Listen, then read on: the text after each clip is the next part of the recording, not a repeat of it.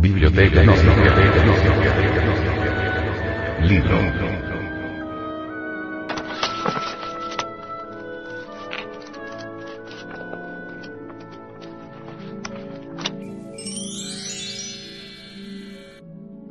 El matrimonio perfecto. Autor.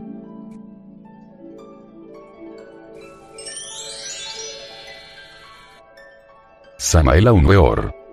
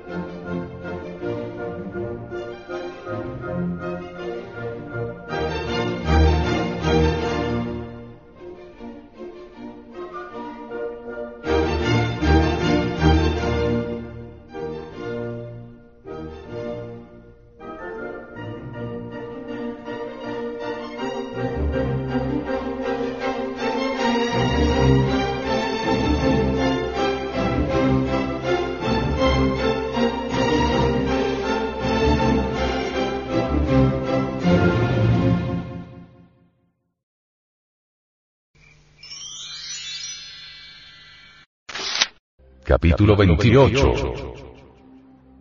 El culto al fuego. El culto al fuego fue grandioso en la antigua Persia. El culto al fuego es antiquísimo. Cuéntase que este culto es anterior a la dinastía de los Aqueménidas y a la época de Zoroastro. Los sacerdotes persas tenían una riquísima liturgia esotérica relacionada con el culto al fuego. Jamás los viejos sabios persas se descuidaron con el fuego. Ellos tenían la misión de mantenerlo siempre encendido. La doctrina secreta de la Vesta dice que existen distintos fuegos. El fuego del rayo que centellea en la noche terrible.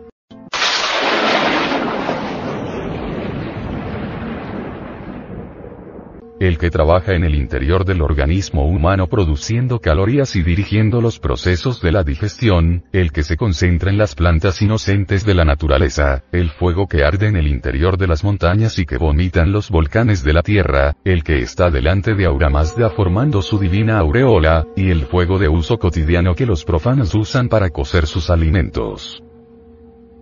Decían los persas que cuando el agua hirviendo se derrama, o cuando se quema algún ser viviente, en esos casos Dios hace cesar sus benéficos efectos sobre su privilegiado pueblo.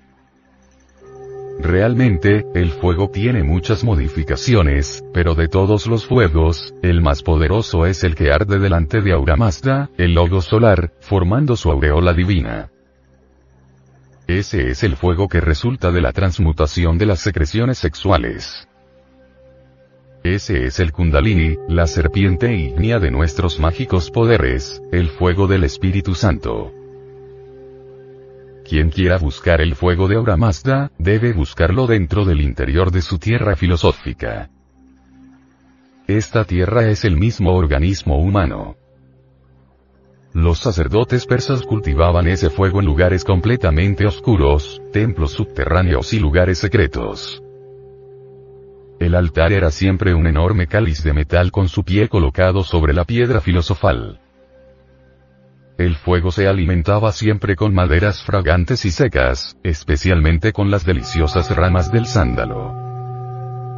Los viejos sacerdotes soplaban siempre el fuego con fuelles, para no profanarlo con el hálito pecador de la boca humana. Llena tu cáliz con el vino sagrado de la luz. Recuerda, buen lector, que el fuego viviente secreto y filosofal, arde dentro de tu propia tierra filosófica. Ahora ya comprenderéis el oculto misterio del ritual del fuego. Dos sacerdotes cuidaban siempre del fuego. He aquí el binario. Cada uno de ellos usaba una tenaza para poner los trozos de madera, y una cuchara para esparcir en él los perfumes. Eran, pues, dos tenazas y dos cucharas. En todo esto podemos ver el binario. Con ello se da a entender que solo el número 2 puede cuidar del fuego. Es necesario que el hombre y la mujer en binario perfecto enciendan y cuiden el fuego divino de Aura Mazda. En el Bundesh, especie de evangelio ritual, se dice que en un aposento especial estaba el pozo del agua sagrada donde el sacerdote se daba abluciones antes de presentarse ante el altar del fuego. Solo aquel que bebe el agua pura de vida, puede encender el fuego. Solo quien lava sus pies en las aguas de la renunciación puede encender el fuego. Solo quien conserva el agua, puede ritualizar con el fuego. Esa agua simboliza el Encenis. En toda Persia existen restos de templos complicados y antecámaras donde se le rindió culto al fuego. Estos restos los hallamos hoy en día en Persépolis, en Ispahan, en Yesol, en Palmira, en Susa, etc., etc. El fuego es terriblemente divino. En las casas de aquellos que recorren la senda del matrimonio perfecto, no debe faltar jamás el fuego. Una candela encendida con profunda devoción, equivale siempre a una oración y atrae entonces de lo alto un tremendo flujo de energía divina. Toda oración a Logos debe ir acompañada de fuego. Así la oración es poderosa. Ha llegado la hora de volver al culto del fuego los gnósticos debieran salir a pasear a las montañas y allí, entre el seno profundo de la madre naturaleza, hacer hogueras, encender el fuego y orar y meditar.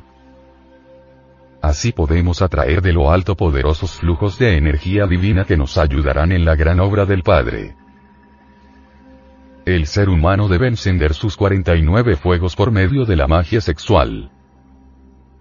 Cuando nuestros pensamientos sean ardientes podemos crear como dioses inefables del cosmos.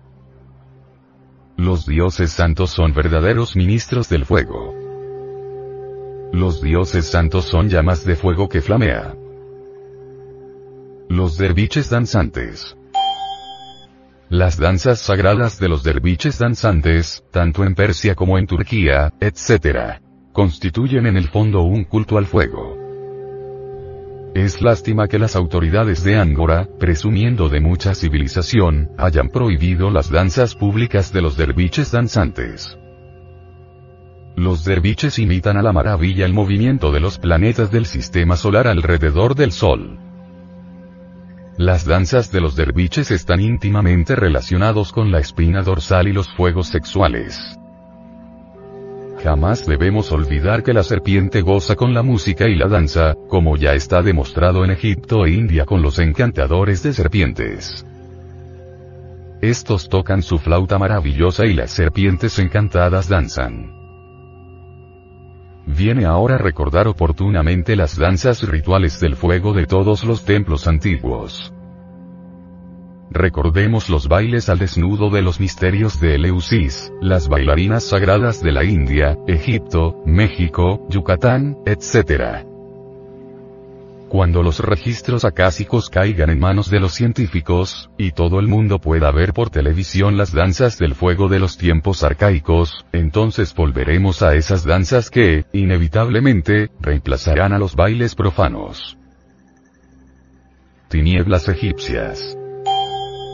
Hace algunos años, unos pocos monjes de mala fe del monasterio Athos, famoso en Grecia y Rusia, se dedicaron a vender tinieblas egipcias en frascos, haciendo con esto un gran capital.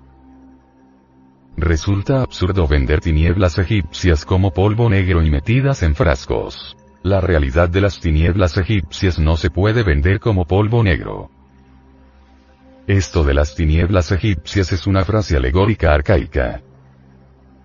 Los egipcios, cuando se cubrían con su manto y cerraban los ojos para el mundo físico, quedaban el tinieblas para el mundo, pero en luz esplendorosa para el espíritu. Actualmente hay muchos sabios metidos entre las tinieblas egipcias. empero resplandecen con el fuego sagrado en el Amenra. Existen muchos sabillos egipcios que fueron enterrados vivos en estado de catalepsia. Estos duermen profundamente en sus sepulcros hasta el día y la hora en que deban despertar, de acuerdo con los planes de la logía blanca. Hay uno de ellos cuyo cuerpo está dormido desde 3000 años antes de Jesús, el Cristo. Otro duerme desde 10.000 años antes de Jesús el Cristo, y todos así por el estilo, duermen. Sus cuerpos están en tinieblas egipcias, pero sus almas viven conscientes en los mundos superiores trabajando intensamente por la humanidad. Llegado el día y la hora, cada uno de estos adeptos será asistido por sus hermanos, y sacado de su casa sepulcral y despertado. Estos adeptos egipcios iniciarán una nueva época de actividad espiritual. Ellos conservan en su memoria todos los conocimientos arcaicos. Resulta interesante saber que los cuerpos de estos adeptos, debidamente vendados y protegidos dentro de sus cajas funerarias, duermen sin comer y sin beber. Todas sus funciones orgánicas están en suspenso. Extrañas y misteriosas sustancias químicas los protegen terribles guardianes elementales guardan sus sepulcros y ningún arqueólogo dará con ellos. Salir del sepulcro después de miles de años, conservarse sin comer ni beber durante tantos siglos, solo es posible con el culto al fuego, con el poder del fuego. Todos esos adeptos practicaron intensamente magia sexual. Solo la serpiente de fuego puede dar al adepto esta clase de poderes tan terribles. Yahvé. En el Salón de los Recuerdos, el Akash, está escrita la historia de aquel ángel llamado Yahvé. Saturnino de Antioquia, el gran cabalista dice que Yahvé es un ángel caído, el genio del mal, el diablo. Yahvé es un demonio terriblemente perverso. Yahvé es aquel demonio que tentó a Cristo en el desierto y que lo llevó a la montaña para decirle, Itababo. Todos estos reinos del mundo serán tuyos si te arrodillas y me adoras. Yahvé llamó al pueblo judío mi pueblo predilecto. Los judíos han confundido intencionalmente a Yahvé con el Señor Jehová.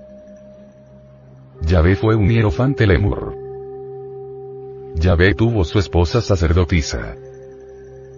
Yahvé fue un ángel con cuerpo humano. El maestro Yahvé era un guerrero de la luz, un gran sacerdote del rayo de la fuerza y, debido a su alta dignidad sacerdotal, tuvo el derecho legítimo de usar casco y armadura, escudo y espada de metal de oro puro. La esposa sacerdotisa de Yahvé era a todas luces una dama adepto. En los tiempos arcaicos, las castas guerreras y sacerdotal se desenvolvían cada una por su parte independientemente. Empero, había sus excepciones, como en el caso de Yahvé, que era sacerdote y guerrero. En el ambiente lemur flotaban los lucíferes de la antigua Tierra Luna. Estos buscaban prosélitos y los encontraron. Yahvé fue uno de sus prosélitos. Yahvé se hizo discípulo de esos tenebrosos sublunares y practicó magia sexual negra con derrame del vaso de Hermes.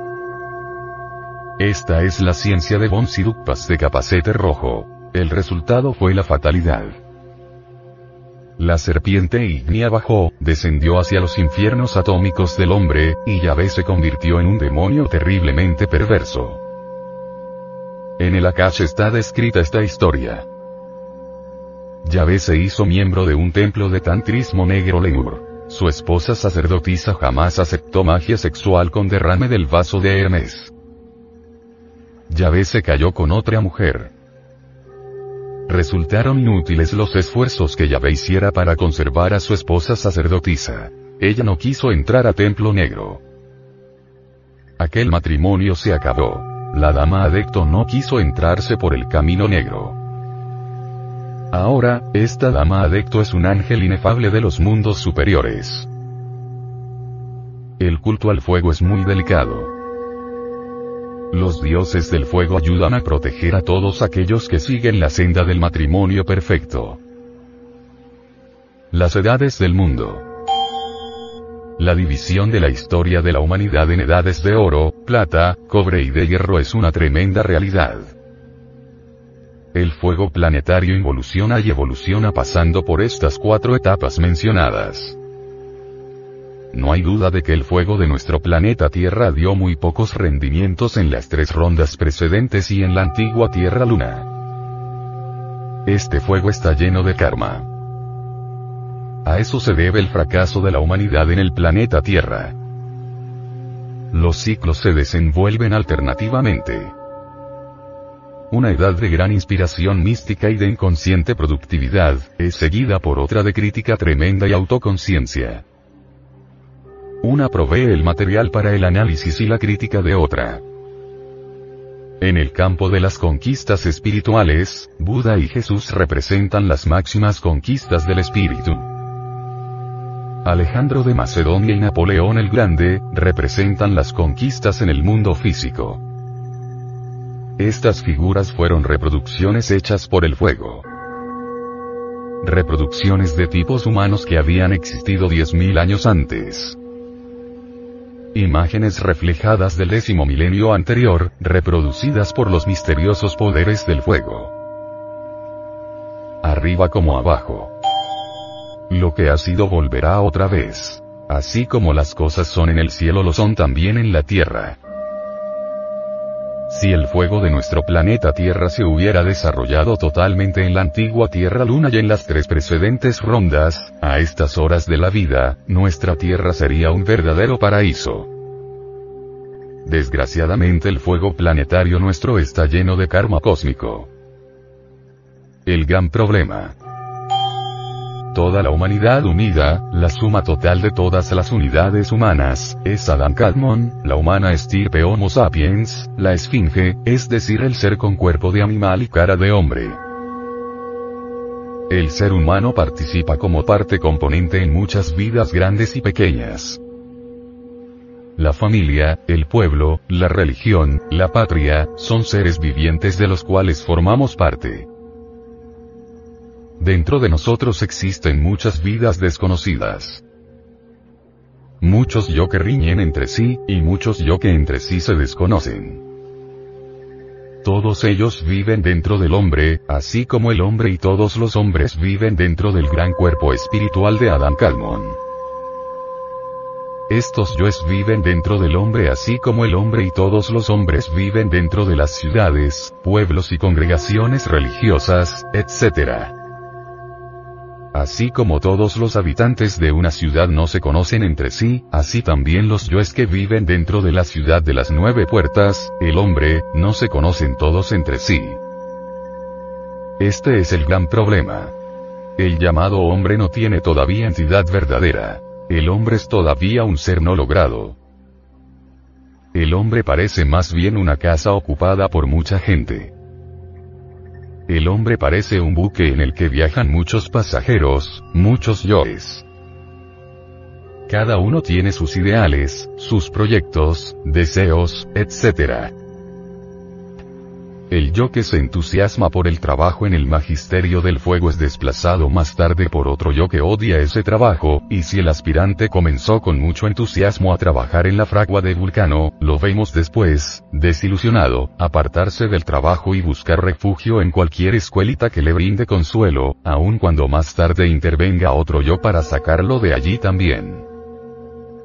Ese es el problema más grande. Además dentro del hombre hay visitantes tenebrosos.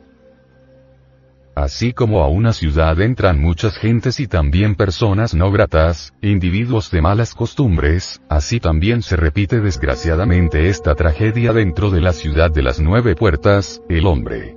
Dentro de esta ciudad entran habitantes tenebrosos que dictan malas ideas y estimulan los deseos animales. Desgraciadamente el hombre subconsciente en un 97%, y es claro que ignora todo lo que sucede en su interior. Cuando esos habitantes tenebrosos controlan totalmente el cerebro humano, el hombre hace cosas que normalmente no haría ni por todos los dineros del mundo. Así, no es extraño que hasta los santos hayan violado y asesinado en uno de esos instantes fatales. El magisterio del fuego resulta demasiado difícil debido a la cantidad de gente invisible que habita y visita la ciudad de las nueve puertas. Cada una de esas personas misteriosas, cada uno de esos yo piensa distinto y tiene sus costumbres propias. Ahora ya nos explicamos tantos problemas en el hogar. El hombre que hoy se entusiasma por su mujer, mañana la abandona. La mujer que hoy le es fiel al marido, mañana se va con otro. Ese es el gran problema. En la psique del ser humano se lleva a cabo un continuo cambio de vista de un objeto a otro. Dentro de la mente se sucede una cinta cinematográfica continua de impresiones, sucesos, sentimientos, deseos, etc. Y cada una de estas cosas define perfectamente al yo de un momento dado. Dentro de la ciudad de las nueve puertas vive mucha gente. Eso es lo grave. Ese es el gran problema. El culto al fuego es muy difícil porque dentro de la ciudad de las nueve puertas vive mucha gente que aborrece ese culto. El cuerpo físico es tan solo una sección del cuerpo tetradimensional, lingam sarira, o cuerpo vital.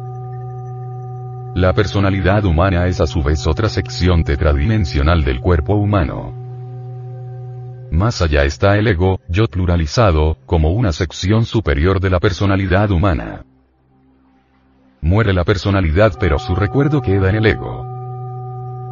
Sobre el alma y el espíritu nada sabe todavía el pobre animal intelectual. Eso está todavía muy lejos del nivel común de la humanidad. Ni el cuerpo, ni la personalidad, ni el ego se conocen todavía entre sí porque el ser humano es subconsciente. Mucho menos puede el hombre del nivel común conocer el alma y el espíritu. Realmente, los tres aspectos inferiores del hombre, cuerpo, personalidad y ego, solo se conocen entre sí bajo el narcotismo o en trance, o en estados hipnóticos y medium místicos, o durante el sueño, o mediante el éxtasis. El misterio de la esfinge es el hombre. El animal con cabeza humana es el hombre. Mientras no se resuelva el problema de la esfinge podemos caer en el abismo de perdición.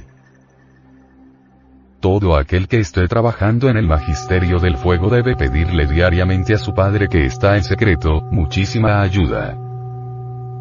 Es urgente suplicarle a su Dios interno que repita dentro de nuestra conciencia interior el milagro que realizó Jesús cuando expulsó a los mercaderes del templo con el látigo terrible de la voluntad. Solo el bien amado puede expulsar a esos yo intrusos del templo de nuestra conciencia. Esos mercaderes del templo sabotean la gran obra. Son esos malvados los que apagan las candelas del templo. Ese es el gran problema. Realmente, esta es la senda del filo de la navaja. Esta senda está llena de peligros por dentro y por fuera. Muchos son los llamados y pocos los escogidos. Los cuatro evangelios. Los cuatro evangelios están íntimamente relacionados con el magisterio del fuego. Resulta absurdo interpretar los cuatro evangelios a la letra muerta. Esos evangelios son totalmente simbólicos. El nacimiento en el establo de Belén simboliza la iniciación venusta. Cristo nace siempre en el establo del hombre, entre los animales del deseo, y para salvar al mundo. La estrella que vieron los reyes magos la ven todos los místicos durante el éxtasis. Esa estrella es el sol central, el sol Cristo, formado por el ejército de la voz. Esa es la estrella que anuncia la iniciación. Esa es la estrella que guía a los devotos del fuego. La iniciación comienza siempre con el milagro de Canaán transmutando el agua de vida en el vino de luz del alquimista. Ese milagro se hace en matrimonio perfecto. Tenemos que subir la serpiente ígnea de nuestros mágicos poderes, hasta el Golgota del Padre. El cerebro. En el magisterio del fuego el verdadero devoto tiene que vivir todo el drama de la iniciación. Los cuatro evangelios están escritos en claves, y solo los iniciados lo entienden. el hierofante Jesús no fue el primero que vivió ese drama de la pasión. Tampoco fue el último. Dicho drama ha sido vivido por todos aquellos que se cristificaron. Quien investigue las sagradas escrituras de todas las religiones arcaicas descubrirá con asombro que este drama existe desde hace muchos millones de años antes de Jesucristo. Todos los grandes avataras vivieron el mismo drama de la pasión, ocuparon el puesto de Jesús. El gran maestro de perfección vivió todo el drama como ya está escrito, pero no debemos interpretar los cuatro evangelios a la letra muerta. Recordemos que la aldea de Belén ni siquiera existía todavía en la época de Jesús. Los cuatro evangelios constituyen una guía práctica para los devotos del culto al fuego. Quien no conozca el arcano A, Z, F, no puede comprender los cuatro evangelios del fuego. La Madre Kundalini. Cristo es siempre hijo de la Divina Madre Kundalini. Ella concibe siempre a su Hijo por obra y gracia del tercer Logos. Ella siempre virgen, antes del parto, en el parto y después del parto. Entre los egipcios, la Virgen es Isis. Entre los indostanes, Kali, en su aspecto positivo. Entre los aztecas Tonantzin. Ella es Rea, Cibeles, María, Adonia, Insoberta, etc., etc. Sería imposible encarnar el verbo sin el desarrollo, evolución y progreso del kundalini. En un ritual gnóstico está escrito esta plegaria. Oh Adit, serpiente alada de luz, sé tú el secreto gnóstico de mi ser, el punto céntrico de mi conexión. La sagrada esfera y el azul del cielo son Dios. Oh, Ao, Kakoth, Na, Konza. Los adoradores del fuego pueden orar con esta plegaria durante la práctica de la magia sexual con la sacerdotisa. La letra H, de Hadith, se vocaliza como J, así. Hadith. Los mantras de esta plegaria tienen el poder de sublimar las energías sexuales, el hile de los gnósticos hasta el corazón. Cuando el iniciado invoca a la Divina Madre Kundalini, ya para que le ayude a poner su cuerpo físico en estado de ginas, o para cualquier otro milagro de alta magia, ella aparece como una Virgen purísima, como una Madre de toda adoración. En ella están representadas todas nuestras amantísimas madres de todas nuestras reencarnaciones. La Madre Kundalini es la culebra de fuego que sube por el canal medular. Nosotros necesitamos ser tragados por la culebra. Nosotros necesitamos convertirnos en la culebra misma. Aquellos pseudo-esoteristas que suponen que la serpiente despierta totalmente, desarrollada y completa, están muy equivocados. El kundalini necesita desarrollarse, evolucionar y progresar hasta llegar a su completo desarrollo. El sexo debe ayudar al kundalini. El kundalini debe ayudar al sexo. No debemos abusar del sexo ni del kundalini. Las siete serpientes tienen su doble maravilloso en las siete serpientes de luz. Primero el fuego, luego el resplandor drámico de la iniciación venusta. Necesitamos primero subir por la septenaria escala de fuego, y luego por la septenaria escala de la luz. Necesitamos resucitar primero en el fuego, y luego en la luz. La divina madre Kundalini, con el niño de oro de la alquimia sexual entre sus brazos amorosos, nos guía por la senda terrible del filo de la navaja. Nuestra adorable Isis, a quien ningún mortal ha levantado el velo, puede perdonar todo nuestro karma pasado si realmente nos arrepentimos de todos nuestros errores.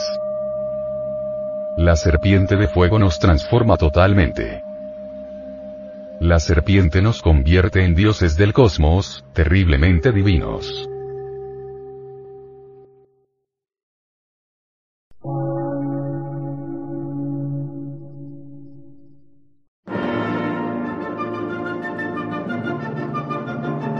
Emisora, gnóstica, transmundial una nueva civilización y una nueva cultura, sobre la faz de la Tierra.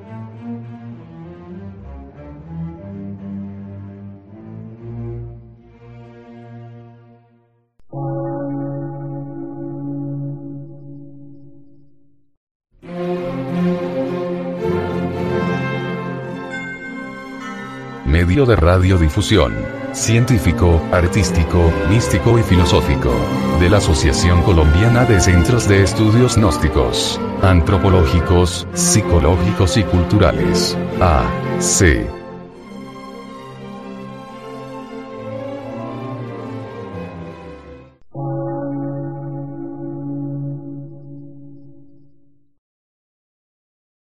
Lectura en movimiento. Difusión sin fronteras.